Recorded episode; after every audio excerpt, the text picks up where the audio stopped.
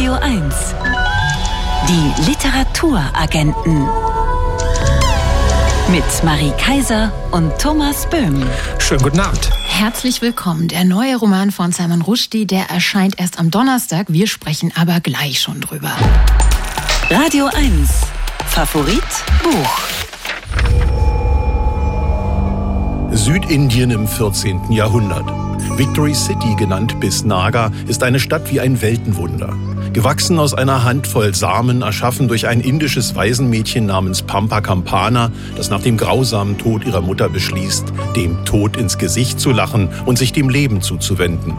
Durch die Kraft einer Göttin wird Pampa Campana zur Prophetin und Wundertätigin, die 247 Jahre lang leben wird. Victory City, so heißt der neue Roman von Salman Rushdie, der nun acht Monate nach dem lebensbedrohlichen Messerangriff auf den Schriftsteller auf Deutsch erscheint. Bei uns in den Literaturagenten ist jetzt Salman Rushdies langjähriger Übersetzer Bernhard Robben. Guten Abend, Bernhard Robben. Ja, guten Abend Ihnen.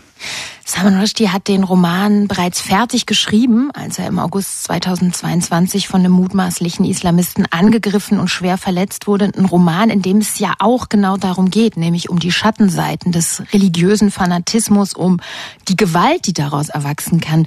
Wie präsent war Ihnen denn dieser Gedanke auch, auch an das Attentat auf Rushdie beim Übersetzen des Romans? Die Nachricht hat mich, äh, ich glaube, auf Seite 100 etwa erwischt. Und das ist natürlich umso schwerer zu ertragen, weil man ja den ganzen Tag im Zwiegespräch sich mit dem Autor befindet. Man sitzt über seine Zeilen gebeugt, in, er hört seine Stimme und äh, plötzlich liest man in den Nachrichten, dass er lebensbedrohlich verletzt wurde. Das war ziemlich grausam. Das glaube ich. Und dann ist es ja auch so, dass es da wirklich das Thema ja genau im Roman auch die ganze Zeit vorkommt.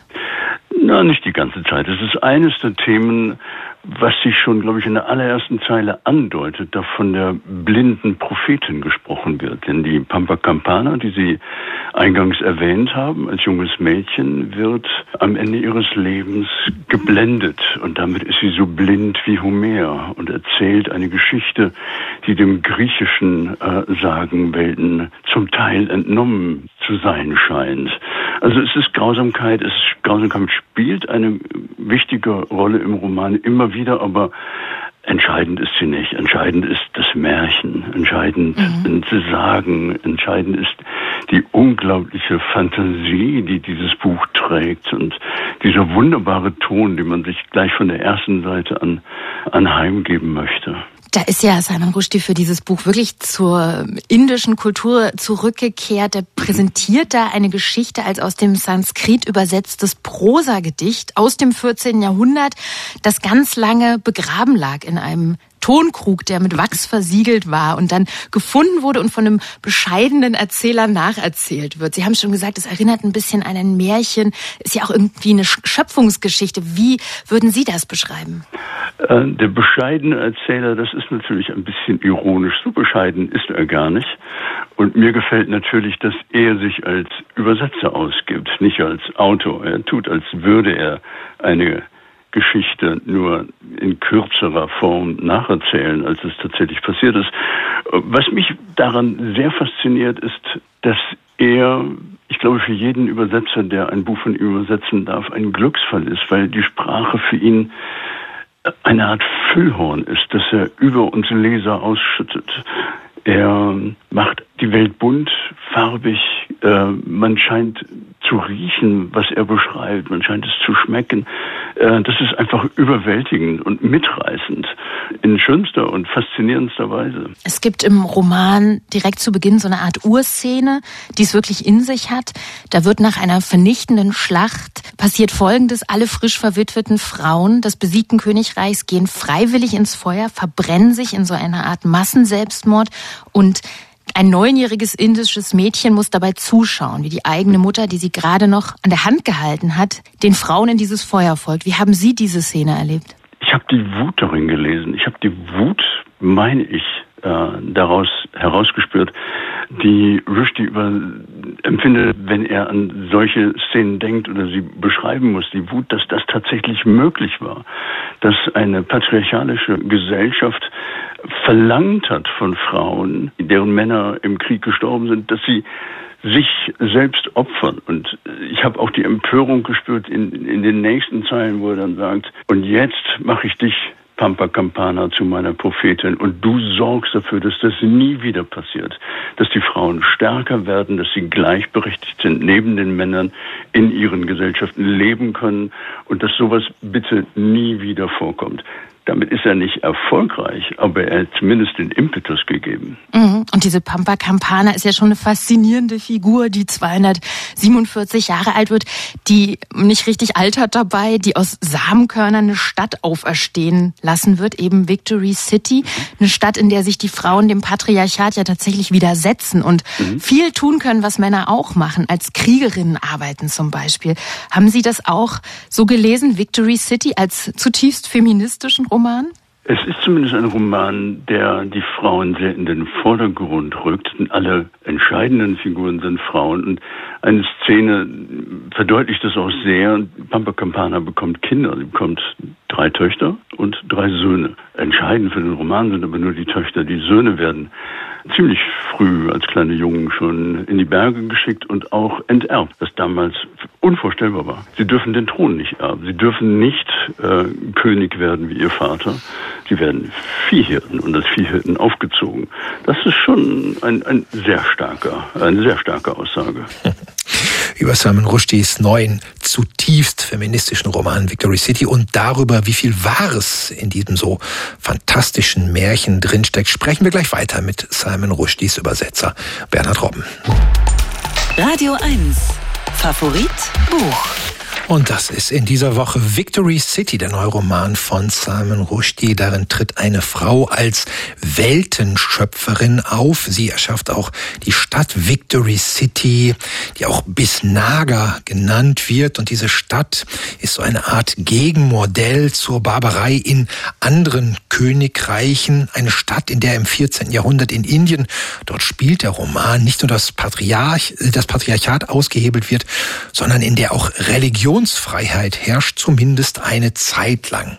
Eine Stadt erschaffen von einem Waisenmädchen. Was hat es mit dieser Stadt bis Naga auf sich? Bernhard Robben, Sie als Übersetzer des Romans wissen doch sicher, gibt es für diese fantastische Stadt ein reales Vorbild? Es gibt einen früheren Roman von Salman Rushdie, der heißt Bezaubernde Florentinerin auf Deutsch. Und da hat er mal gesagt, alles, was verrückt klingt in diesem Roman, ist wahr. Alles, was normal ist, habe ich erfunden. Hm. Und so ist es in diesem Roman auch. Ich habe angefangen zu übersetzen und nicht gewusst, worauf ich mich einlasse. Es beginnt gleich damit, dass es ein, ein, zwei Brüder, die die Stadt gründen, werden nacheinander auch zu Königen dieser Stadt. Und der eine heißt Hooker, der andere Booker. Die haben Brüder, die heißen Chuka und Pucker und Dave. Genau. Das sind also fünf Brüder. Und bei der Namenswahl habe ich gedacht, na, das klingt so verrückt, das ist alles frei erfunden. Da ist der Märchenerzähler zugange. Und es stimmt. Es gab tatsächlich einen König Hooker und er hatte einen Bruder namens Booker.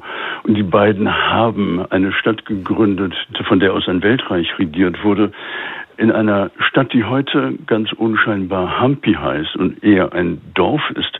Ein Dorf mit einem Riesengelände voller UNESCO-geschützter Ruinen, nämlich eben jener Stadt, die im Roman Bis Nagar heißt und äh, die es tatsächlich gegeben hat. Es hat also das meiste von dem, was unwahrscheinlich klingt, das gilt wie für die bezaubernde Florentinerin, ist wahr. Und wenn es eher banal klingt, ist es vermutlich erfunden. Das ist auch wieder wunderschön. Genauso muss es doch auch sein im Leben. Ich äh, musste beim Lesen trotzdem immer auch an die aktuelle Situation natürlich in Indien denken, weil man liest ein Buch aus dem Mittelalter und hört gerade diese Woche in den Nachrichten zum Beispiel, dass die nationalistisch-hinduistische Regierung die Geschichtsbücher in den Schulen ändert, um damit der Hinduismus besser dasteht und damit die Muslime im Land schlechter dastehen. Ist das alles auch etwas, was Salman Rushdie umtreibt? Das Buch liest sich in gewisser Weise wie ein Palimpsest. Sie meinen, eine mittelalterliche Geschichte zu lesen. Sie meinen, ein Märchen zu lesen. Oder auch wilde Filmszenen aus Kill Bill zum Beispiel. Oder Don Röschen kommt drin vor. Oder, oder, oder. Also alles scheinbar alte Geschichten, sichere Geschichten, Geschichten zum Wohlfühlen. Und doch ist es wie ein Palimpsest, unter dem sich ein zweiter Text verbirgt. Und der zweite Text ist sehr aktuell. Es sind Anspielungen auf, natürlich auf die politische Situation. Wie Sie schon sagten, der Versuch, Religion als Waffe einzusetzen, wie es im heutigen Indien passiert. Äh, das ist im Roman ein durchlaufendes Thema. Der Versuch, Wirklichkeiten umzuschreiben, wie es die Hindu-Regierung im heutigen Indien macht, indem man Straßen umbenennt, indem man Bombay zu Mumbai macht, indem man äh, eine Welt neu benennt. Das ist wirklich der Versuch, ein Text über die Wirklichkeit zu legen und sie umzudeuten und umzuschreiben. Und das ist etwas, was in diesem Buch immer präsent ist. Es scheint vom Vergangenen zu reden, ist aber ein Buch über die heutige Zeit. Und betrifft ja auch uns, auch wenn wir nicht in Indien leben, weil ein wichtiges Thema des Buchs ist ja auch ganz klar die Sinnlosigkeit von Kriegen. Oder wie haben Sie das empfunden? Die Sinnlosigkeit von Kriegen, die Sinnlosigkeit von Gewalt schlechthin. Es ist eines der wenigen Themen. Das andere ist, worüber wir schon geredet haben, die Gleichberechtigung von Frau und Mann. Es ist das Thema Politik im, im Alltag. Es ist die Frage, wie sich Gesellschaft verwandelt. Es ist äh, alles sozusagen präsent und alles gleichzeitig da. Victory City ist trotz allem, was wir gerade gesagt haben, dass da eine Utopie entworfen wird, die nicht überleben wird, ein Buch, in dem Hoffnung steckt und ein Buch, das die Macht des Wortes feiert. Trotz allem Grauen ist es für Sie ein Buch, aus dem Sie auch als Leser Hoffnung schöpfen konnten, auch nach allem, was passiert ist? Ich hatte beim Lesen ganz stark das Gefühl, dass es ein, ein altes Werk in, im besten Sinne ist. Es ist ein Buch, was von Anfang an unterhält, was uns mitreißt, was aber auch wirklich einen inneren Frieden schafft. Ich hatte das Gefühl, noch nie so entspannt arbeiten zu dürfen in den Monaten, äh, in denen ich an diesem Buch gesessen habe und den Text genießen zu können. Das war, das war für mich wirklich was Wunderbares. Salman Rushdie hat zur Veröffentlichung des Romans, jetzt will er keine Auftritte machen, aber er hat ein Interview gegeben, als es mhm. auf Englisch erschienen ist und hat gesagt, dass, ja, dass es ihm besser geht. Er ist auf einem Auge erblindet, er hat einen gelähmten Arm, aber er versucht trotzdem zu schreiben, aber es gelingt ihm nicht. Wissen Sie als sein langjähriger Übersetzer und Sie stehen ja sicherlich mit ihm in Kontakt, wie es ihm geht? Ich weiß, dass es ihm gut geht. Ich habe es äh, eigentlich nicht direkt von ihm. Ich habe es über Ian McEwan erfahren. Wir waren zusammen essen und er hat mir Fotos gezeigt von Mann, wie er Ian McEwan und Martin Amis Arm in Arm fröhlich in die Kamera grinsen. Also ich weiß, dass es ihm körperlich unter diesen Umständen äh, soweit ganz gut. Ich weiß auch, dass er wieder schreibt. Das ist das für mich die gute Nachricht. Er hat für nächstes Jahr sogar ein Buch angekündigt und gebeten, dass ich Zeit reserviere. Und dabei wird es aber in diesem Buch wird es äh, um das Attentat, das neue Attentat sozusagen auf ihn gehen. Er wird es beschreiben. Er sagt, es ist eine, eine, eine Fortsetzung von Joseph Anton, seiner Biografie. Und ich habe aus Anlass dieser Ankündigung habe ich nochmal einen Text gelesen, den er geschrieben hat im Februar 1999, der heißt Zehn Jahre Fatwa. Und das hat mich sehr beruhigt, als ich ihn las, denn da kommt dieser wunderbare Satz drin vor. Die Verletzungen eines Schriftstellers sind seine Stärken und aus seinen Wunden die süßesten, erstaunlichsten Träume. Ich hoffe, ich davon noch einige übersetzen zu dürfen. Das hoffen wir auch sehr und wir hoffen, dass wir sie dann ganz bald lesen dürfen und freuen uns, dass Salman Rushdie wieder schreibt und ein Buch veröffentlichen will. Wir sagen jetzt aber erstmal Danke, Bernhard Robben, für die wieder mal wunderbare Übersetzung von Salman Rushdies neuem Roman Victory City, der am 20. April erscheinen wird, also am kommenden Donnerstag im Penguin Verlag. Er hat 416 Seiten und die kosten 26 Euro. Vielen Dank, Bernhard Robben. Ich danke Ihnen. Tschüss. Alles Gute. Tschüss. Die Literaturagenten. Wirkungstreffer. Ein Buch, das mich umgehauen hat. In dieser Rubrik geht es uns um Bücher, die Eindruck hinterlassen, nicht nur eine Woche, möglicherweise sogar für ein ganzes Leben. Bücher, die zu richtig gehenden Lebenspartnern werden. Genauso ist es dem Lyriker Dinsha Gücetta ergangen, dessen erster Roman, unser Deutschlandmärchen, wir vergangene Woche vorgestellt haben. Ungewöhnliches Familienbuch, das auf der Shortlist für den Preis der Leipziger Buchmesse steht. Und als wir Dinsha Gücetta nach seinem Wirkungstreffer gefragt haben, da ist er wirklich aufs Schönste ins Schwärmen geraten. Es war das Jahr 2002, habe ich den Gedichtband von Else Lasker Schüler entdeckt, Gedichte. Und ich war nach den ersten drei Seiten sofort in diese wunderbare Dichterin Else Lasker Schüler verliebt. Und diese Beziehung ging weiter. In meinen Träumen waren wir mit Else Lasker Schüler verheiratet. Wir haben eine Familie gegründet. Aber diese große Dichterin hat mir auch auf meinem Lebensweg gezeigt, dass es keine Grenzen in der Literatur gibt. Wir dürfen in jede Rolle schlüpfen. Wir dürfen jede Figur auf die Bühne bringen, mit dieser Figur eins sein, mit dieser Figur tanzen. Nichts ist da irgendwie peinlich. Nichts darf im Leben peinlich sein, solange wir Spaß und Freude haben, solange wir versuchen, aus Sprache neue Welten zu schaffen. Deshalb ist mir dieser Gedichtband heute noch sehr, sehr wichtig, liegt bei mir immer wieder auf dem Schreibtisch. Und wenn das Leben ein bisschen streng wird, wenn der Alltag mich ein wenig in die Enge treibt, schlage ich wieder auf und lese zwei, drei Gedichte danach geht es mir besser. Thomas, vielleicht sollten wir in dieser Rubrik öfter mal Schriftstellerinnen und Schriftsteller danach fragen, wen sie gerne heiraten würden, wem sie gerne einen Heiratsantrag machen würden, welchem anderen Schriftsteller oder Schriftstellerin. Wenn auch Sie jetzt denken, ich möchte unbedingt Gedichte von Else Lasker Schüler lesen, die sind gesammelt erschienen als Taschenbuch bei Surkamp, herausgegeben von Friedhelm Kempf, 448 Seiten, kosten 15 Euro. Radio 1 Reine Poesie, der Gedichtsband des Monats. Und das ist in diesem Monat die von Dirk von Petersdorf herausgegebene Neuausgabe der Gedichtsammlung Der ewige Brunnen. Erstmals erschienen ist diese Anthologie 1955 und seitdem haben Millionen von Leserinnen und Lesern durch dieses Buch die Welt der deutschsprachigen Lyrik entdeckt und erkundet. Und natürlich enthält der Band auch Gedichte der gerade von Dinscher Güteter als Wirkungstreffer beschwärmten Else Lasker Schüler. Eines davon ist das Gedicht Trieb, das wir jetzt hören, gelesen von unserer geschätzten Kollegin Kerstin Lehmstedt. Trieb. Es treiben mich brennende Lebensgewalten, Gefühle, die ich nicht zügeln kann. Und Gedanken, die sich zur Form gestalten, fallen mich wie Wölfe an. Ich irre durch duftende Sonnentage und die Nacht erschüttert von meinem Schrei.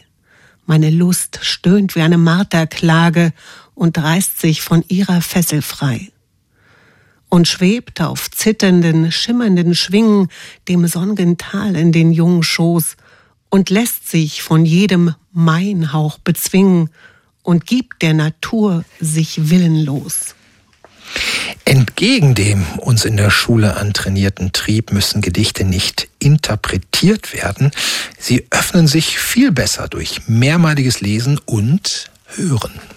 Trieb es treiben mich brennende Lebensgewalten, Gefühle, die ich nicht zügeln kann, und Gedanken, die sich zur Form gestalten, fallen mich wie Wölfe an. Ich irre durch duftende Sonnentage, und die Nacht erschüttert von meinem Schrei. Meine Lust stöhnt wie eine Marterklage und reißt sich von ihrer Fessel frei und schwebt auf zitternden, schimmernden Schwingen dem sonnigen Tal in den jungen Schoß und lässt sich von jedem Mainhauch bezwingen und gibt der Natur sich willenlos. Und wenn Sie jetzt noch mehr hören wollen aus dem ewigen Brunnen auf der Literaturagentenseite auf radio1.de finden Sie noch mehr Lesungen von Gedichten, außerdem das ausführliche Interview mit dem Herausgeber des ewigen Brunnens mit Dirk von Petersdorf.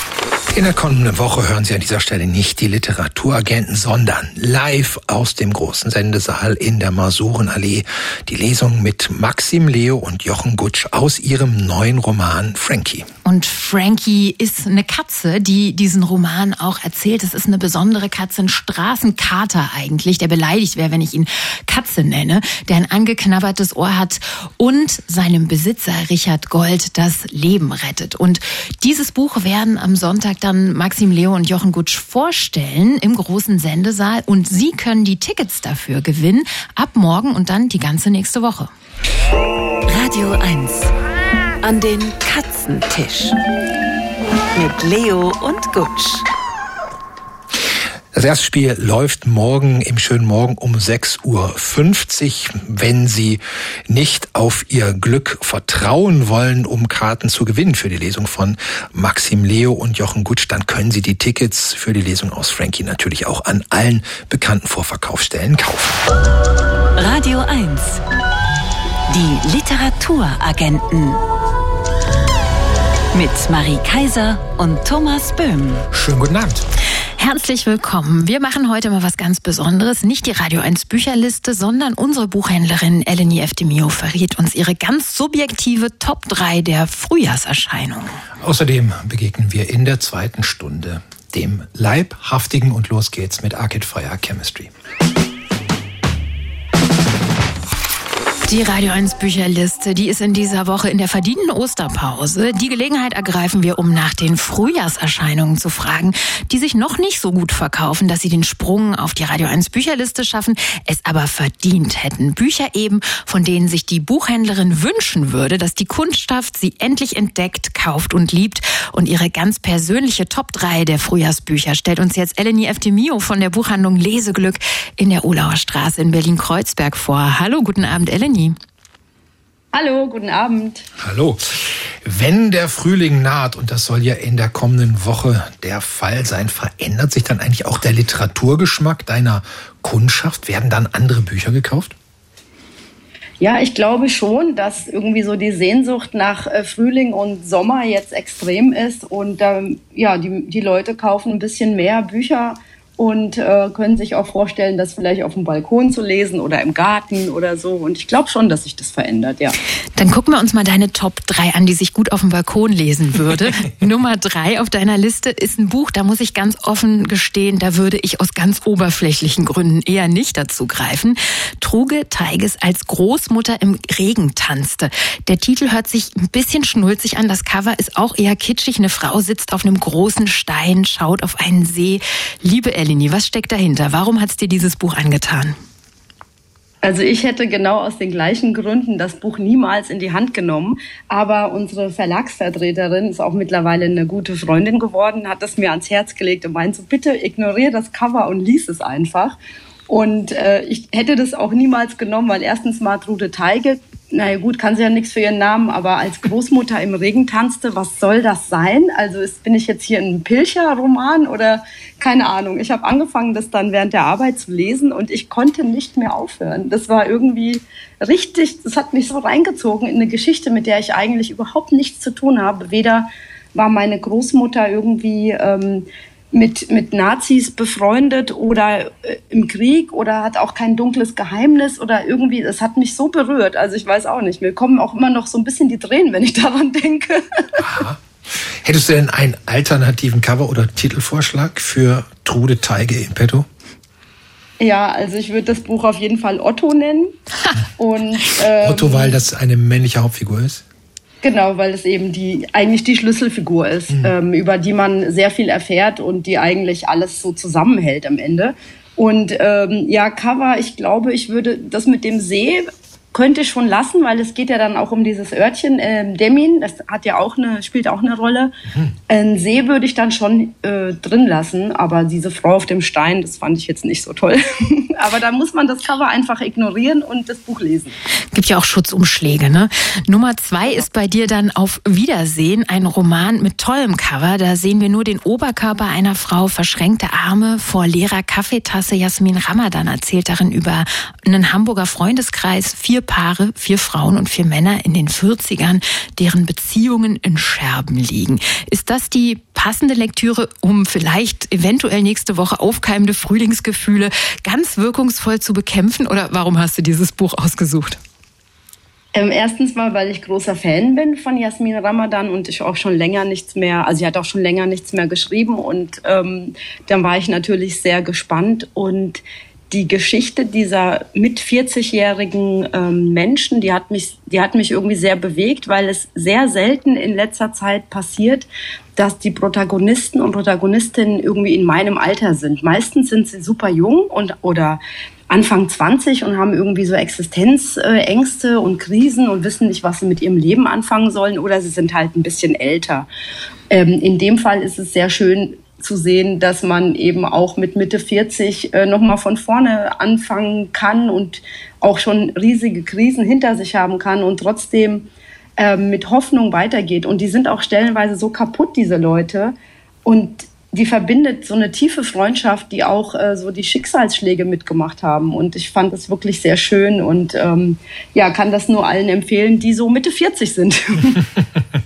Auf Platz 1 deiner Frühlingsbücher-Empfehlungsliste ein Buch, bei dem im Titel schon alles drinsteckt. Punkt steht in großen gelben Buchstaben auf dem Cover. Dahinter sehen wir eine Frau auf einer Bühne, die ganz offensichtlich gerade mehr schreit als singt. Geschrieben hat den Roman Jasmin Sibay, die nach eigener Aussage 32 Mal umgezogen ist, Frontfrau einer Punkband war und als Ökobäuerin, Lastwagenchauffeurin, freie Architektin und DJ gearbeitet hat. Warum ist Punk deine persönliche Nummer eins als Frühjahrshit? Also erstens mal interessiere ich mich ja persönlich auch stark für Punk. Ist ja auch ähm, Sängerin und, einer Punkband, genau, kann man ja sagen. So ist es, genau, das kann man sagen. Und ähm, ich habe irgendwie über die Autorin noch gar nicht so viel gewusst. Und als ich gelesen habe, dass sie 32 Mal umgezogen ist, dachte ich, das Buch muss ich allein nur deswegen lesen, weil ich selber bin nämlich 19 Mal umgezogen. Und deshalb dachte ich mir, oh, mal gucken und dann auch noch punkt. Und ganz toll ist an dem Buch, dass es eine Playliste gibt. Es gibt am Anfang jedes Kapitels ein Zitat. Und ähm, diese Freundschaft, diese, diese alten Punks, die sich nach ein paar Jahren ähm, wieder treffen, die, ähm, da ist ein kleiner Grimmi eingebaut und auch eine, äh, eine sehr tolle, ja, das ist so ein, so ein Roadtrip irgendwie und das macht mir super Spaß. Da war alles dabei. Also für mich das perfekte Frühlingsbuch. Also drei Bücher, die die Möbelpacker bei ihrem nächsten Umzug mitschleppen können. Hier nochmal im Schnelldurchlauf Elenis Empfehlungen. Trude Teige als Großmutter im Regen tanzte, ist bei S. Fischer erschienen. Jasmin Ramadan auf Wiedersehen bei Weißbuchs und Punkt von Jasmin Sibay erschien in der Frankfurter Verlagsanstalt. Vielen Dank, Eleni, und wir schicken jetzt einfach mal alle Leute vorbei. Die können dann bei dir in aller Ruhe Bücher aussuchen und du singst denen was dazu, oder? Ja, auf jeden Fall, sehr gerne. Gesummene Beratung, das gibt's auch nicht überall in Berlin. Eleni, hab eine schöne Frühlingswoche nächste Woche. Danke, bis bald. Tschüss. Radio 1. Die Literaturagenten. Autoren sind auch nur Leser. Kommen wir jetzt zur größten lebenden deutschsprachigen Songwriterin. So nannte die Frankfurter Rundschau einmal Christiane Rösinger, die mit ihren beiden Bands Lassie Singers und später Britta und als Solokünstlerin solche großartigen Lieder veröffentlicht wie Mein zukünftiger Ex-Freund, Ich glaube, ich habe ein Fable für Idioten oder Ich würde Flyer drucken lassen. Eine Auswahl der Songtexte von Christiane Rösinger ist jetzt als Buch erschienen unter dem Titel Was jetzt kommt und unser lesender und singender singender Autor David Wagner stellt uns jetzt diesen Band vor. Hallo David. Ja, hallo, ich freue mich. Hallo. David, du hast ja eine sehr spezielle Beziehung zu Christiane Rösinger, hast für ihre Band Britta schon mal Text geschrieben, bist sogar immer wieder mit ihr aufgetreten. Woher kennt ihr euch eigentlich und wie müssen wir uns den Schriftsteller David Wagner als Sänger auf der Bühne mit Christiane Rösinger vorstellen? Ja, also ich kenne Christiane aus der Entfernung äh, aus dem Studium noch. Also sie hat als studentische Hilfskraft im Peter-Sondi-Institut im legendären Hüttenweg 9 gearbeitet. Und ich war damals ganz junger Student und sie war Popstar und verwaltete die Bücher, die ich auslas, äh, auslieh und nicht las. Und Jahre später, äh, Ende der 90er Jahre, lernte ich sie dann äh, in den Berliner Seiten kennen, der Frankfurter Allgemeinen Zeitung, die damals ja so ein großes Möglichkeit bot, über alles Mögliche zu schreiben in Berlin. Und da haben wir uns angefreundet und dann wurde ich, muss ich zugeben, äh, ich wurde Fanboy von Britta und der, also der zweiten Band nach den Lassie Singers und habe Christiane auch, ja, einfach auch als Groupie begleitet. Und wie singst ja, du denn da, David? Auf der Bühne singe ich natürlich meistens im Chor. Also meine, meine Sangeskarriere, ich habe mit dem Popchor Berlin gesungen, den Almut Klotz damals äh, geleitet hat. Und heute mit This is Hardcore von Barbara Meyer. Und irgendwann war es mir dann vergönnt, auch äh, mit Christiane ein Lied aufzunehmen und bei einer Plattenproduktion dabei zu sein. Kommen wir mal wirklich zu diesen Songtexten von Christiane Rösinger. Das gibt's immer wieder, so dass Bands sagen, wir veröffentlichen jetzt unsere Songtexte als Buch. Aber wenn man das dann liest, so ohne Musik, dann fehlt dann eben doch was. Warum funktionieren denn bei Rösinger die Texte auch ohne Musik? Naja, weil äh, ihre Texte doch so eine ich sag mal, Heinrich Heinerhafte Leichtigkeit haben und wirklich äh, oft sehr romantisch und traurig und voller romantischer Ironie und voller Witz auch. Und durch die Jahre erzählt sie natürlich auch sehr viel von, von Berlin, diese ganze Thematik, wie die Stadt sich verändert hat oder wie wir uns hier verändert haben. Und ähm, sie ist eben oft melancholisch, witzig, so sehr lustig, wie sie dann zum Beispiel Liebesgeschichten erzählt. Das ist dann Sie sieht dann den zukünftigen Ex-Freund. Sie lernt einen Mann kennen, aber das ist dann der, äh, er weiß noch, er ahnt noch nichts, er steht in der Ecke, aber dann wird er der zukünftige Ex-Freund, der Ex-Freund in Spee wird er sein. Kannst du, wo du gerade dabei bist zu schwärmen, ja. Texte rausgreifen oder Textstellen und erläutern, was dir daran besonders gefällt? Naja, so zum Beispiel ein, ein ganz kurzes Lied und das auch als Gedicht funktioniert. Das hat den schönen Titel Probleme, die andere gerne hätten. Und da merkt man auch schon so ihre Fähigkeit so zum Slogan, ja. Also wenn man ein aufmerksamer Feuilletonleser ist äh, oder Leserin in den letzten Jahren, konnte man merken, dass das oft, oft verwe gerne verwendet wird. Also in diesem Lied äh, Probleme, die andere gern hätten, das geht dann so, meine Wohnung ist zu groß, vier Zimmer für mich allein. Und ich bin so beliebt, ständig rufen alle an. Und ständig fällt mir irgendwas ein und so. Also ich habe es jetzt nicht ganz perfekt gesungen, aber... Ähm, Wir haben es gesagt, die Texte in diesem mhm. Buch, die reichen von den Lassie Singers, der Band, die Christiane Rösinger mit der leider viel zu früh verstorbenen Almut Klotz 1988 gegründet, hat, mhm. gegründet hat, bis hin in die Gegenwart. Gibt es da Entwicklungen, die dir ins Auge gefallen sind? Ja, man kann schon sagen, dass die Lieder politischer geworden sind.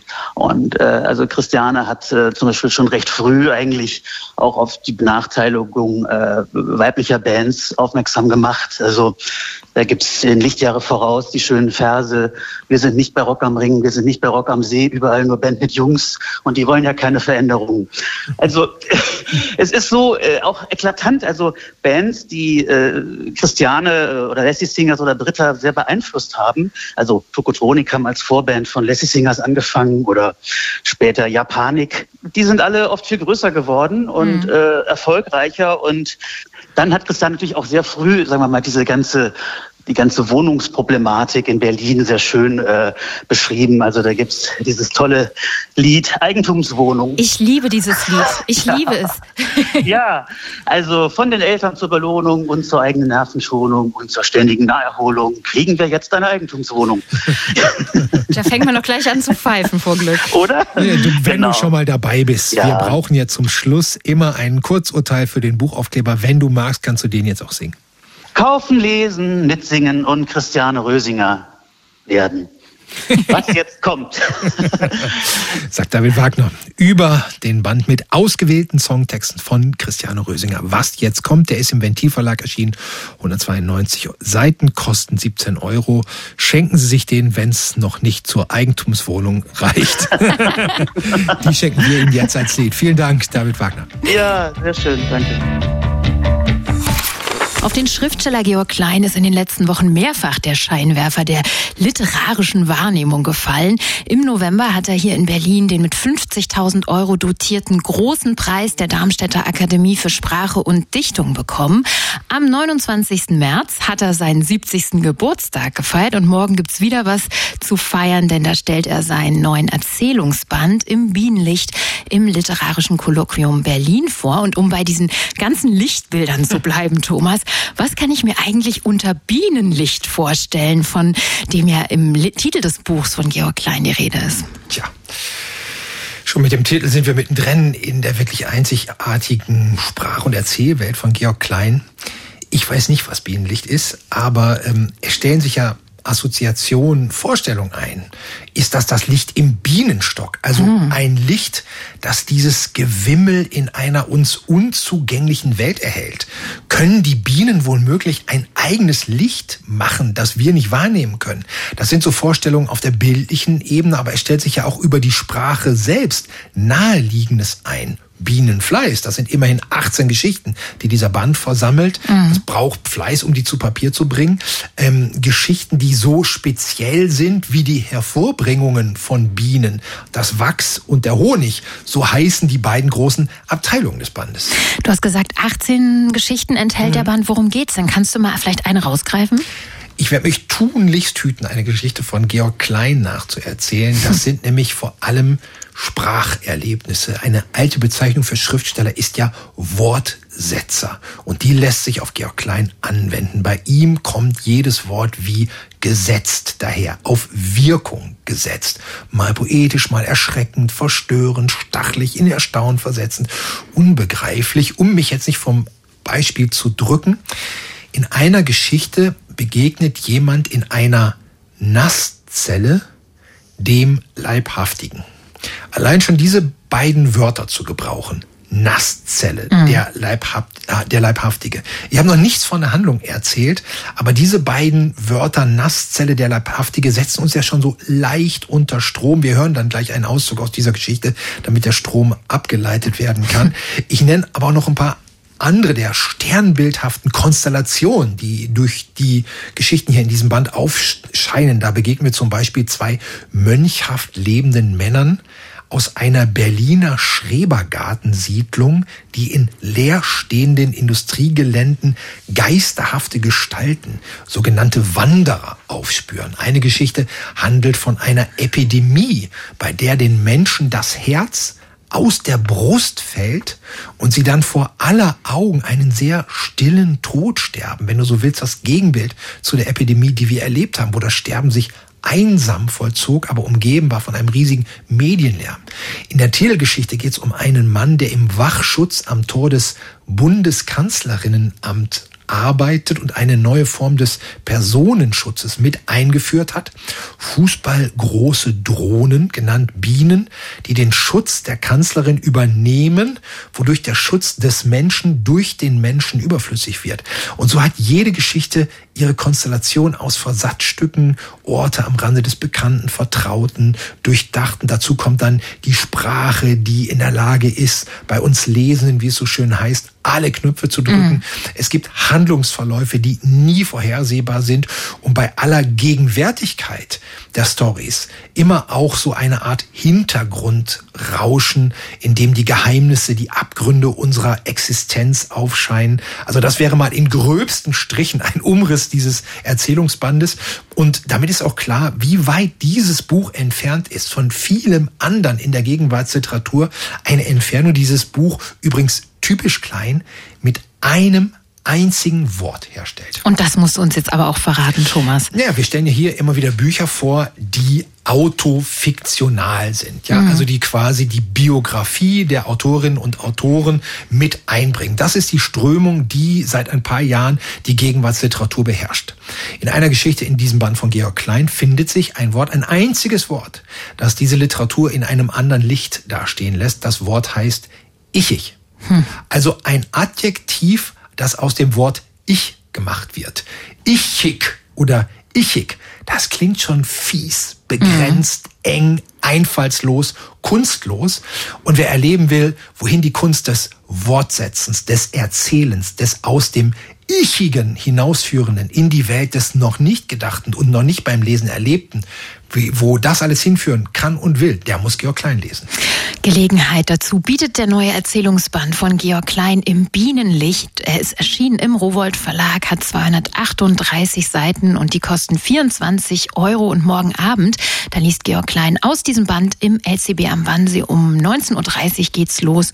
Und wie gesagt, wir hören gleich noch einen Ausschnitt aus den Erzählungen. Also der Leibhaftige und die Nasszelle, da werden wir noch mal nachhaken, was da passiert. Alles klar. Wir hören jetzt wie angekündigt einen Ausschnitt aus einer Erzählung von Georg Klein. Ähm, sie trägt den grandiosen Titel Einstimmung auf ein Zusammentreffen mit dem Leibhaftigen. Es handelt sich um einen Erfahrungsbericht über eine Begegnung mit dem Teufel, geschrieben vom Mitglied eines, vom Mitglied eines Clubs, dem Menschen angehören, die dem Teufel begegnet sind. Ähm, die dem Teufel begegnet sind und die ähm, dadurch kommen dann bestimmte Erfahrungswerte zusammen. So, na, da kommen äh, bestimmte Erfahrungswerte zusammen. Zum Beispiel, dass der Leibhaftige oft in Nasszellen erscheint und dass die Begegnung immer damit beginnt, dass der Leibhaftige Dinge erzählt, die eigentlich niemand wissen kann. Für mich beschwor er gleich eingangs einen peinvoll erniedrigenden Vorfall aus meiner Grundschulzeit herauf. Ich verzichte auf jede Einzelheit. Ich sage nur, es hörte sich Wort für Wort so an, als sei er dabei gewesen. Er schonte die damaligen Übeltäter, zwei ältere Knaben, nicht. Er nannte sie widerlich schlimme Burschen, die mir damals ohne erkennbaren Grund grausam mitgespielt hätten. Ja, er wusste im Gegensatz zu mir ihre vollständigen Namen. Und kaum hatte das damalige Ereignis in sein mich über Jahrzehnte hinweg erneut demütigendes Schlussbild gefunden, fragte er, ob mich nicht interessiere, wie es den gemeinen Kerlen in ihrem weiteren Leben ergangen sei. Schließlich habe der hilflose Knirps, der ich gewesen sei, den beiden dereinst mit verblüffender Hellsicht haargenau dasjenige Unglück gewünscht, welches sie dann viele Jahre später exakt so blutig speziell wie von mir ersehnt ereilt habe. Leider Gottes ohne meine Zeugenschaft, aber zufällig direkt vor seinen Augen. Es wäre mein Vergnügen, mich jetzt damit zu ergötzen. Es gibt eine Klugheit der Gliedmaßen. Unwillkürlich hoben sich meine Hände zu einer Abwehrgeste, schon bevor meine Lippen stammelten, kein Detail sei nötig, auch unbeschrieben glaube ich ihm alles aufs Wort.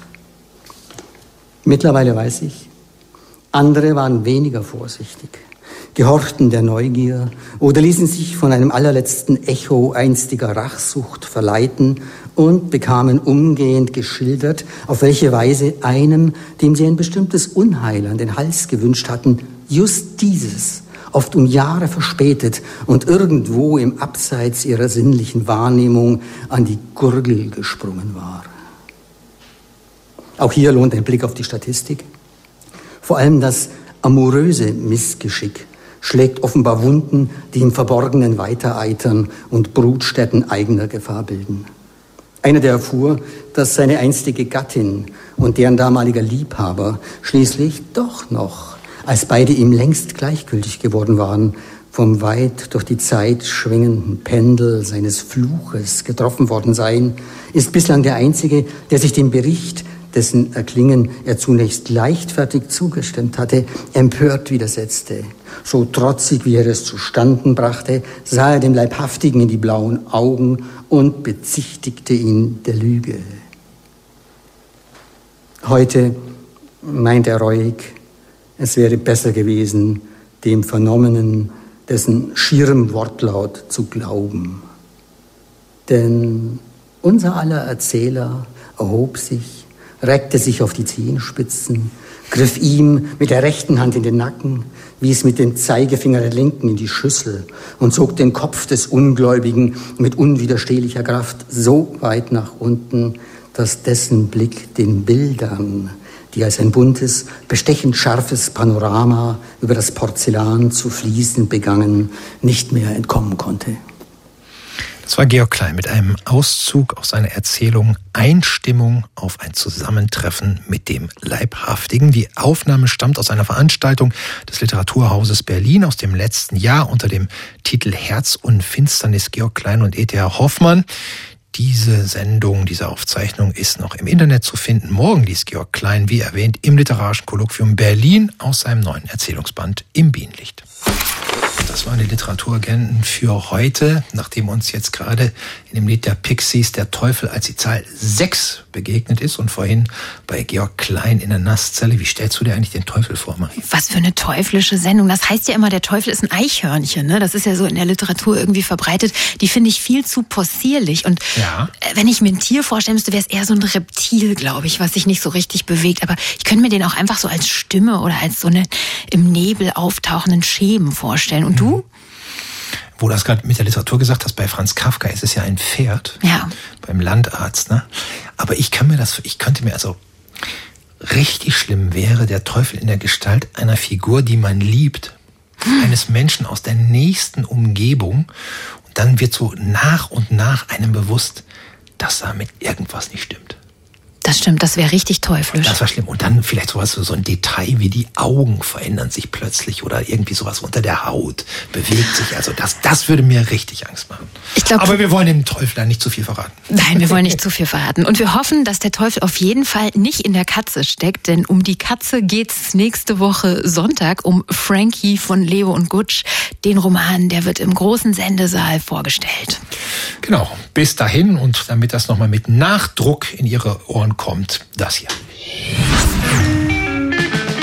Wenn ein Kater etwas sagt, reagieren Menschen seltsam. Aber diesmal muss Kater Frankie was sagen. Denn der Mann da auf dem Stuhl mit dem Faden um den Hals spielt ein seltsames Spiel. Radio 1 präsentiert Jochen Gutsch und Maxim Leo. Frankie. Am 23. April im Haus des Rundfunks in Berlin. Radio 1. Nur für Erwachsene.